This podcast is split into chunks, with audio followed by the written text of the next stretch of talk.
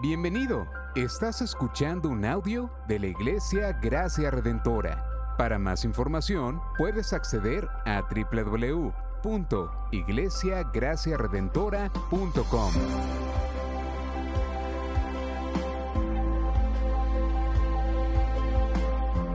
En la exposición de la palabra, el pastor Xavier Torrado. Invitar que estemos en pie en reverencia a la palabra del Señor. Salmo 1.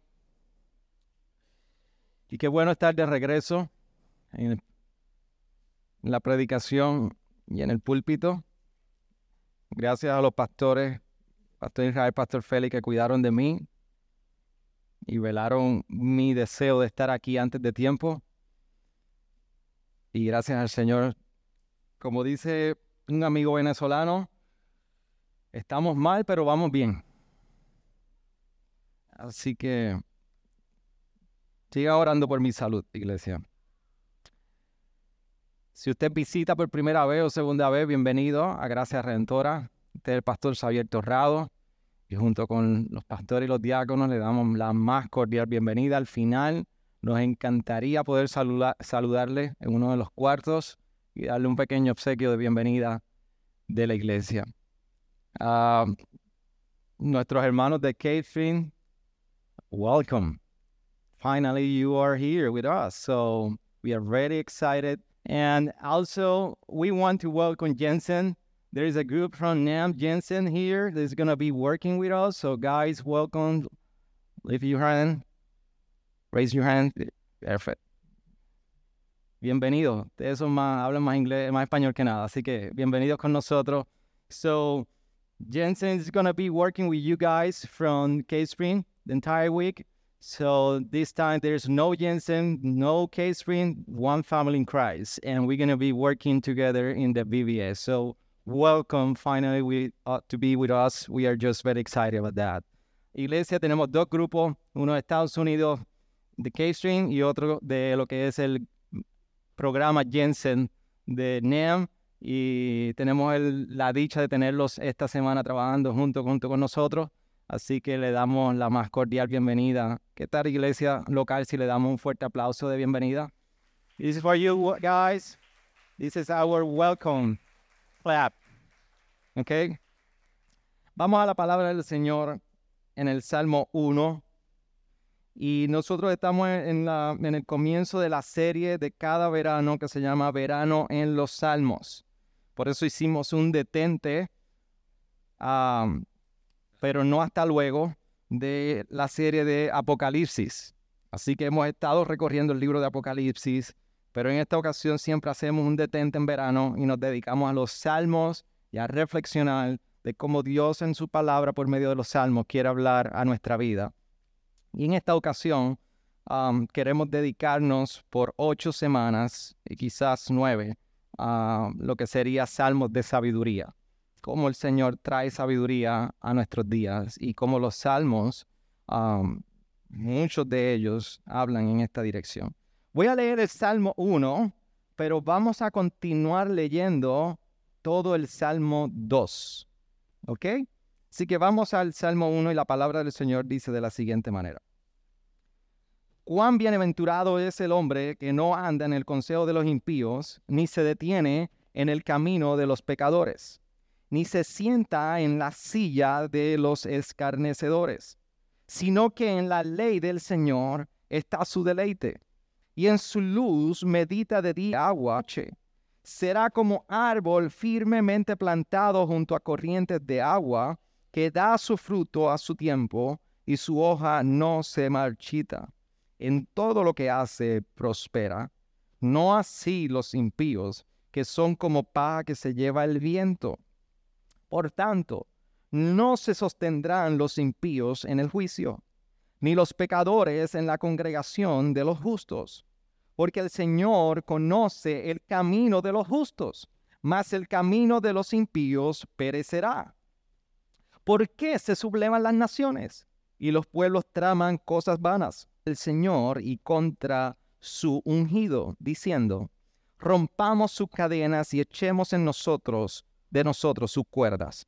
El que se sienta como rey en los cielos se ríe. El Señor se burla de ellos. Luego les hablará en su ira y en su furor los aterrará, diciendo, pero yo mismo he consagrado a mi rey sobre Sión mi santo monte. Ciertamente anunciaré el decreto del Señor que me dijo, mi hijo eres tú, yo te he engendrado hoy. Pídeme y te daré las naciones como herencia tuya y como posesión tuya los confines de la tierra. Y tú los quebrantarás con varas de hierro, los desmenuzarás como vaso de alfarero. Ahora pues, oh reyes, mostrad discernimiento, recibid amonestación, oh jueces de la tierra. Adorad al Señor con reverencia y alegraos con el camino, pues honrad al Hijo, para que no se enoje y perezcáis en el camino, pues puede inflamarse de repente su ira cuán bienaventurados son todos los que en Él se refugian. Señor, gracias por tu palabra y gracias porque en este día nada es más preeminente que estar delante de tu santa y bendita palabra para hablar a nuestra alma, para traer consejo a nuestros días y para enderezar el camino de lo torcido. Te ruego que tú seas hablando a nuestra vida, te ruego que tú seas en el poder de tu espíritu, trayendo la convicción, trayendo el arrepentimiento ante nuestro pecado, pero de igual manera afirmándonos por los méritos de Cristo en la gracia que ha sido derramada para todo aquel que cree. Yo te ruego que tú traigas claridad al corazón oscuro, al corazón confundido y al palabra que es como espada de dos filos que discierne lo bueno de los malos y discierne cada una de las intenciones del pensamiento del corazón. Tu Señor traigas convicción y seamos hallados firmes en tu roca, que es la roca de nuestra salvación. En tu nombre oramos. Amén. ¿Te puedes sentar, iglesia? Al final de los años 90 y principios de los años 2000, había un grupo argentino muy conocido cristiano que se llamaba la, o se llama La Hormiga. Yo no sé cuántos de ustedes tuvieron la, la, oportunidad de escuchar al grupo La Hormiga. Y ellos tenían una canción que iba dirigida a un joven, en, lógicamente a una persona en sus años de juventud, principalmente un varón, y la canción decía, el, el, título de la canción, y no lo va a buscar ahora en YouTube, ahora no va a coger su celular, este no es el momento para eso. Dice, lo que me preocupa, lo que me preocupa me quita el sueño. Y la gran preocupación de este joven es con quién se iba a casar. Así que la canción viene como una cumbia media argentina y, todo la canción en esa dirección y cómo descansar en el Señor. Pero tomando ese pie forzado de lo que me preocupa me quita el sueño, en lo que tú y yo pensamos es lo que tú y yo aspiramos. Y a veces no nos encontramos necesariamente con tantas preocupaciones en nuestra mente, pero sí nos encontramos meditando por algo que refleja alguna preocupación o ansiedad en nosotros. Tú y yo nos podemos cómo nos va en la dieta, en cómo nos va en dinero, en cómo nos va en nuestras finanzas, en cómo nos va en nuestra carrera profesional en estos días que estoy tratando de retomar un poco más amplia mi dieta y poder retomar mi tiempo de, correr, los que no, no lo sabían, ahora quizás mi físico hace un poquito de sentido, pero dentro de mi barriga yo corría y no rodaba, corría. Pero ahora, ya por la dieta, gran parte del peso ha ido y todavía resta, pero estoy tratando de retomar y correr. Y una de las cosas bien normal de toda persona que le gusta correr es que mientras estás corriendo te haces la pregunta, ¿cómo voy? ¿Cómo me estoy sintiendo? Y si tiene algún reloj, usted mira, saber cómo va su paso, cómo va su respiración, cómo va las sensaciones, si se está aflojando la rodilla o simplemente se encuentra bien y por eso en múltiples ocasiones tiene que recurrir a agua y alguna otra manera de hidratación. Así que constantemente nos encontramos, no importa lo que tú y yo hagamos y dónde nos encontremos, nos encontramos revisando y meditando y pensando, ¿cómo voy? ¿Cómo va mi vida? Y usted ponga el nombre que usted desee. ¿Cómo va mi matrimonio? ¿Cómo va mi crianza con mis hijos? ¿Cómo va mi finanza? ¿Cómo va todo? Ponga el nombre que usted desee a ello. You name it. Y al final del día, usted se va a encontrar que hay algo muy común en cada una de estas áreas cuando meditamos en cómo nos va. ¿Sabe qué es lo común? Que todas representan la búsqueda de tú y yo ser feliz. Todas te evalúas una y otra vez para saber cómo tú estás. Todas representan que de alguna manera tú aspiras a ser feliz. Es la búsqueda de algo para encontrarnos felices, plenos, llenos, completos. Pero la pregunta que yo hago es, ¿qué tal? ¿O cuán recurrente tú y yo pensamos cómo se encuentra mi vida espiritual? ¿Cómo voy en mi vida espiritual? ¿Cómo, ¿Cuál es el estado de mi salud espiritual? ¿Cómo mi camino se encuentra y mi vida se encuentra en sabiduría divina? Y puedo evaluar hoy decir que mi vida se encuentra caminando en sabiduría divina. Es por eso que nosotros estamos en este periodo de los salmos de sabiduría. Y es aquí donde nosotros podemos encontrarnos abriendo el libro de los salmos en el Salmo 1 y el Salmo 2. Y lo característico de los salmos es que todos los salmos son mesiánicos. Todos los salmos apuntan a un Mesías. Todos los salmos apuntan a un rey. Y todos los salmos nos llevan a reflexionar en oración de esa manera. Los salmos son oraciones. es el libro de oración de la Biblia. Pero lo interesante del Salmo 1 y 2 es que cuando nosotros leemos el Salmo 1 y Salmo 2, el Salmo 1 y Salmo 2 no son oraciones, son introducciones. Son dos salmos que nos introducen a, lo que sería preparación del camino y establecen el tono de todo lo que será el resto del libro de los salmos. Así que el Salmo 1 y el Salmo 2 responden la pregunta, ¿cuál debe ser la actitud apropiada en mi oración? Esa es la, contestación a la pregunta que el Salmo 1 y el Salmo 2 brindan.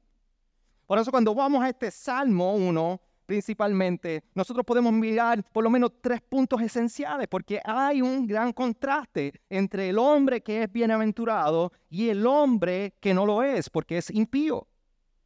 Pero este hombre bienaventurado que se describe en el verso 1 y verso 2, es bien característico en este salmo que se describe tres cosas que no hace y una sí que hace y esto es muy común en la literatura poética hebrea, tres cosas que no hace y uno que sí hace. Y vemos a este hombre bienaventurado que no anda en el consejo de impío, no se detiene en el camino de los pecadores y no se sienta en la silla de escarnecedores.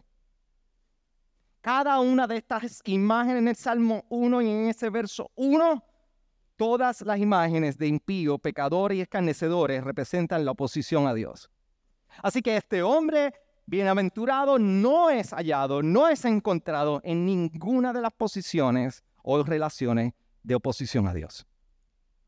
Pero solamente una cosa hace este hombre bienaventurado. Dice el verso 2, que se deleita en la ley del Señor y en ella medita de día y de noche. Solamente hace solamente una cosa, se deleita en la ley del Señor.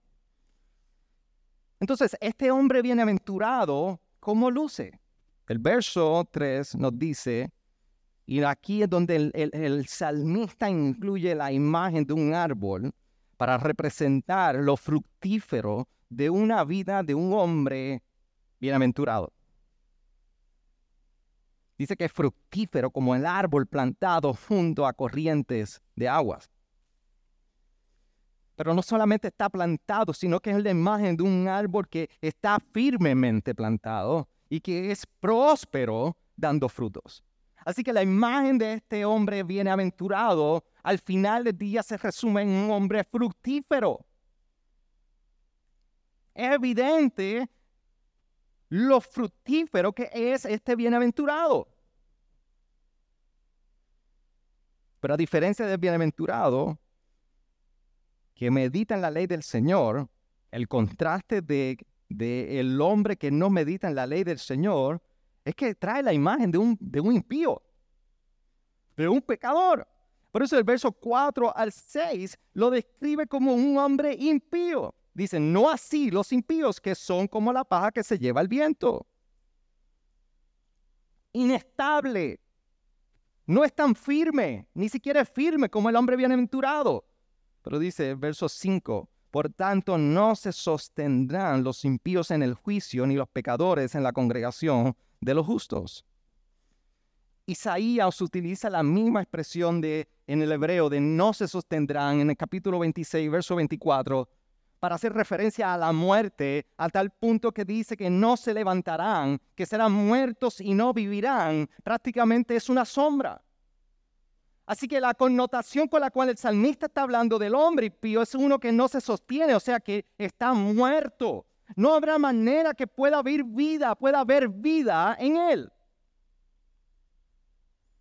Y dice que habrá un juicio. ese es el veredicto a diferencia de la vida fructífera de aquel que medita en la ley del Señor. El resultado es el juicio. El, el, veredicto está establecido. No sabemos tú ni yo si en el Salmo 1 ese juicio es escatológico o es presente. La vida del impío y lo interesante es que cuando habla en el verso 6, porque el Señor conoce el camino de los justos, mas el camino de los impíos perecerá. ¿Por qué el salmista no menciona el impío perecerá? Mas hace referencia a que el camino del impío perecerá. Salmista está recordando que el camino del impío ya no será ni siquiera una opción en su futuro. Llegará el momento donde sus caminos y el camino de este impío no podrá ser ni siquiera una opción para él. La pregunta es, ¿quién es el bienaventurado y el justo del Salmo 1? Porque si tú piensas que eres tú, tienes un gran problema no eres tú, ni soy yo. Porque nadie en su vida y en su naturaleza espiritual ha podido caminar como el Salmo 1. Es aquí donde el salmista escribe el Salmo 2 ligado al Salmo 1. Porque esta es la diferencia y quiero que me sigas porque me va a perder. I know that Cape Stream is trying to follow me. Sorry, guys. This is where we can start. So. Pero usted me puede seguir que habla español. Así que aguántese ahí y póngase el cinturón. ¿Cuál es la relación del Salmo 1 con el Salmo 2? En el Salmo 1, el bienaventurado es el justo. En el Salmo 2, el bienaventurado es aquel que se refugia en el rey. En el Salmo 1, el justo medita en la ley del Señor. En el Salmo 2, el impío medita y traba, trama las cosas vanas. Así que cuando vamos al verso 1 del Salmo 2, los impíos traman la misma connotación. Impío trama maldad contra el ungido. Pero ¿sabe lo que dice el Salmo 2? que ante esta apariencia del impío en el Salmo 2, que el mismo del que se habla en el Salmo 1, el ungido está arriba en los cielos gobernando, el Señor mira y se ríe de los impíos, se burla de ellos, nos dice el verso 4 y 5. Pero en el verso 7 nos dice que el justo es consagrado como rey. El justo es establecido como rey sobre todas las cosas.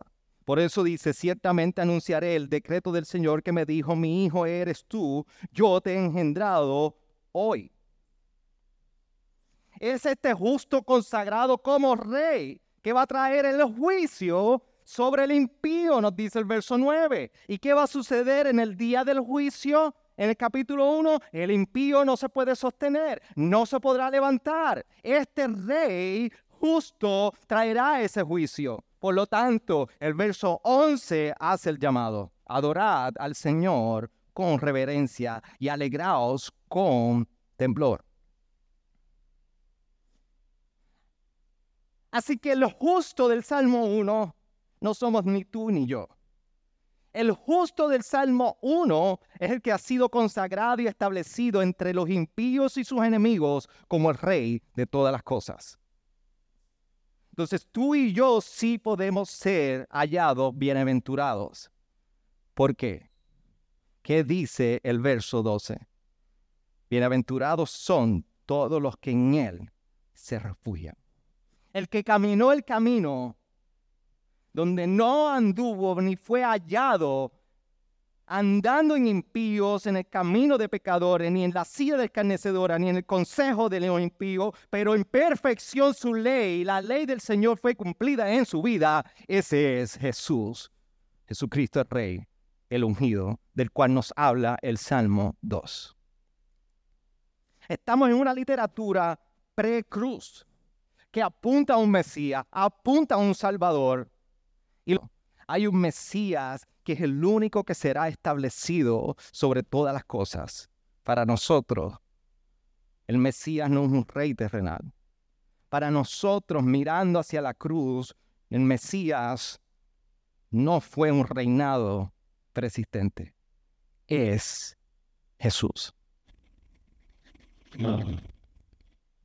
Y este Jesús, este Mesías, precisamente vino a interrumpir nuestros días.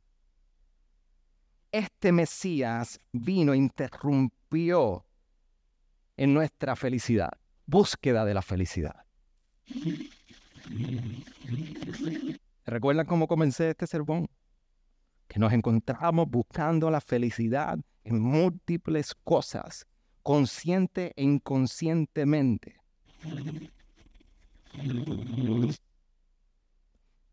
En esa búsqueda, el Mesías, nuestro Salvador, vino a interrumpir nuestras vidas. Por eso cuando vemos en Mateo 5, del verso 1 al 11, Jesús nos presenta el verdadero llamado a la felicidad. Y comienza a hablar algo que, de lo cual consiste el Salmo 1 y Salmo 2. ¿Quién es el bienaventurado? Y por eso nos dice que bienaventurados los pobres en espíritu, bienaventurados los que lloran, bienaventurados los humildes, bienaventurados los que tienen hambre y sed de justicia, bienaventurados los misericordiosos, bienaventurados los de limpio corazón, bienaventurados los que procuran paz, bienaventurados los que han sido perseguidos, regocijaos y alegraos.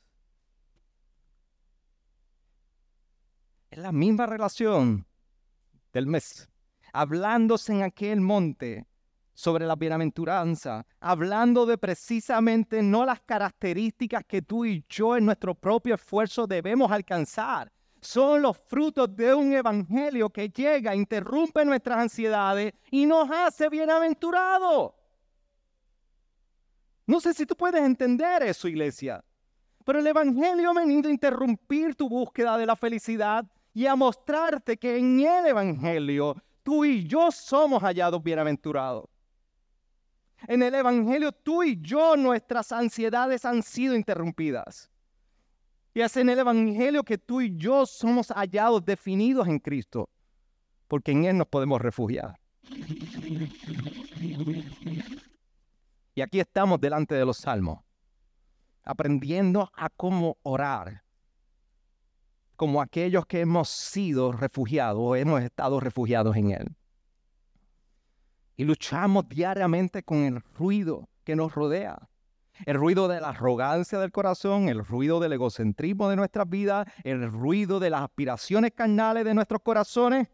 Y llegamos en oración a encontrarnos cómo debemos comenzar a enfrentarnos a este llamado de oración, donde hay un solo justo, uno que reina y a quien único nosotros nos debemos refugiar. Abandonando estas necesidades de este mundo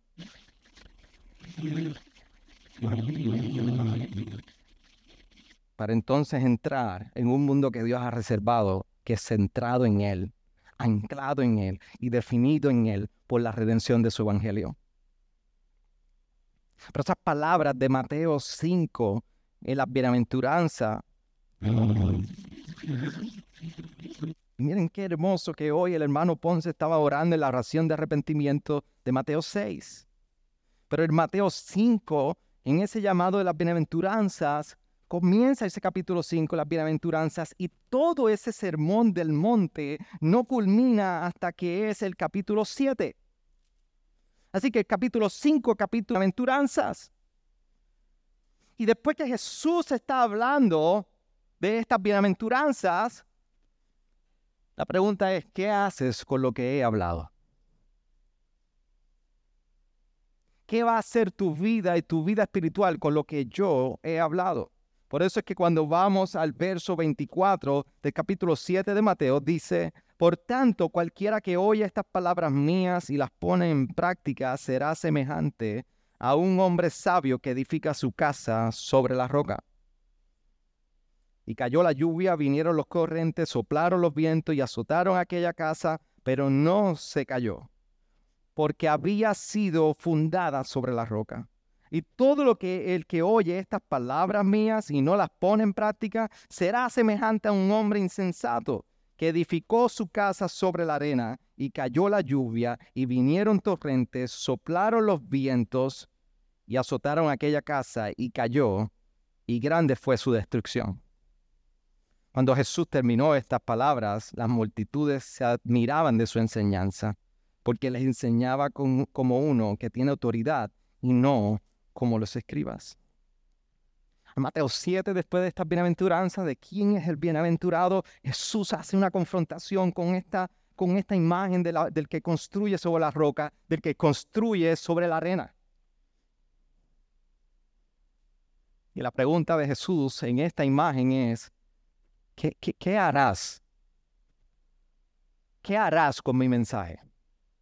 ¿qué harás con mi enseñanza?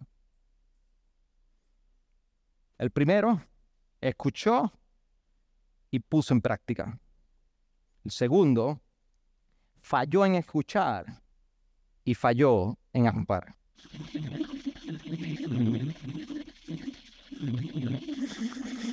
El Salmo 1 y 2 nos llama a una respuesta. Salmo 1 y 2 es un llamado a responder único, justo, bienaventurado. En el cual el Salmo 2 nos dice que es el Rey quien nos hace bienaventurados hoy. Entonces, si tú eres un no creyente aquí y estás de visita o estás escuchando por audio, sobre, sobre, sobre qué tú estás construyendo hoy. La pregunta es, ¿por qué no ser feliz? Él, ha prometido que la vida con Él no siempre será fácil, pero sí será fructífera. Eso es lo que nos recuerda el Salmo 1 y Salmo 2. Pero para nosotros los creyentes que hoy estamos aquí, nos recuerda que tú y yo no vivimos ni para el ruido que nos rodea, ni para nosotros mismos.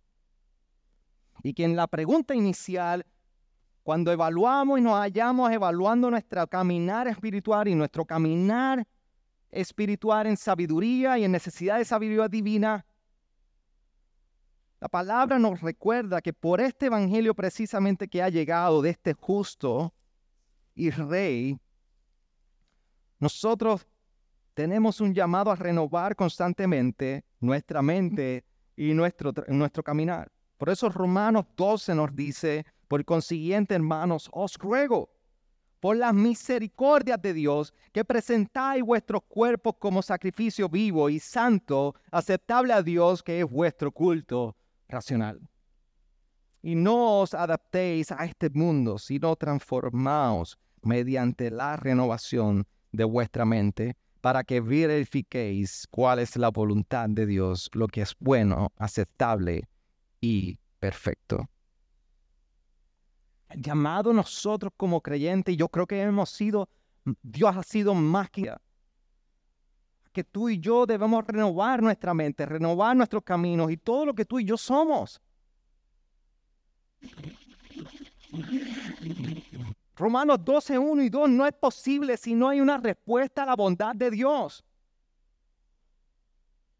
De lo contrario, nos hallaremos caminando en esta vida de creyentes con las muelas de atrás, con los pies arrastrados, con falta de gozo y amargura en nuestros corazones tratando de renovar quiénes somos y nuestros caminos. Y te tengo un secreto.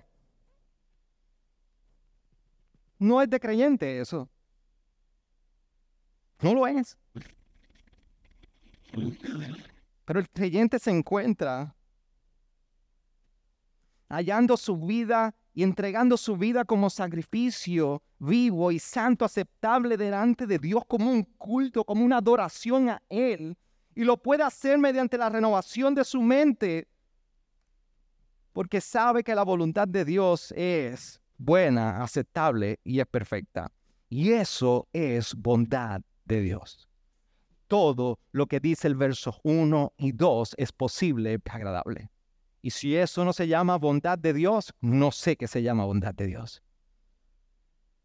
La bondad de Dios nos mueve a poder vivir de esta manera y evaluar nuestros caminos, porque usted y yo nunca podremos ser hallados en total fidelidad como el salmista nos describe en el verso, en el capítulo 1. Pero Jesús sí lo hizo. Y en Jesús, en nuestra debilidad y en nuestra incapacidad, hoy tú y yo podemos responder para refugiarnos con deleite por su iglesia, gracia redentora. Delante del Salmo 1 y del Salmo 2, cómo tu vida se haya respondiendo a Él. Cómo tu vida se haya respondiendo a Él. La respuesta la tienes tú, por lo tanto te invito a que tú inclines tu rostro y podamos meditar en su palabra. Gracias por sintonizarnos. Puedes encontrarnos en las diferentes plataformas de redes sociales, como también visitarnos a www.iglesiagraciaredentora.com.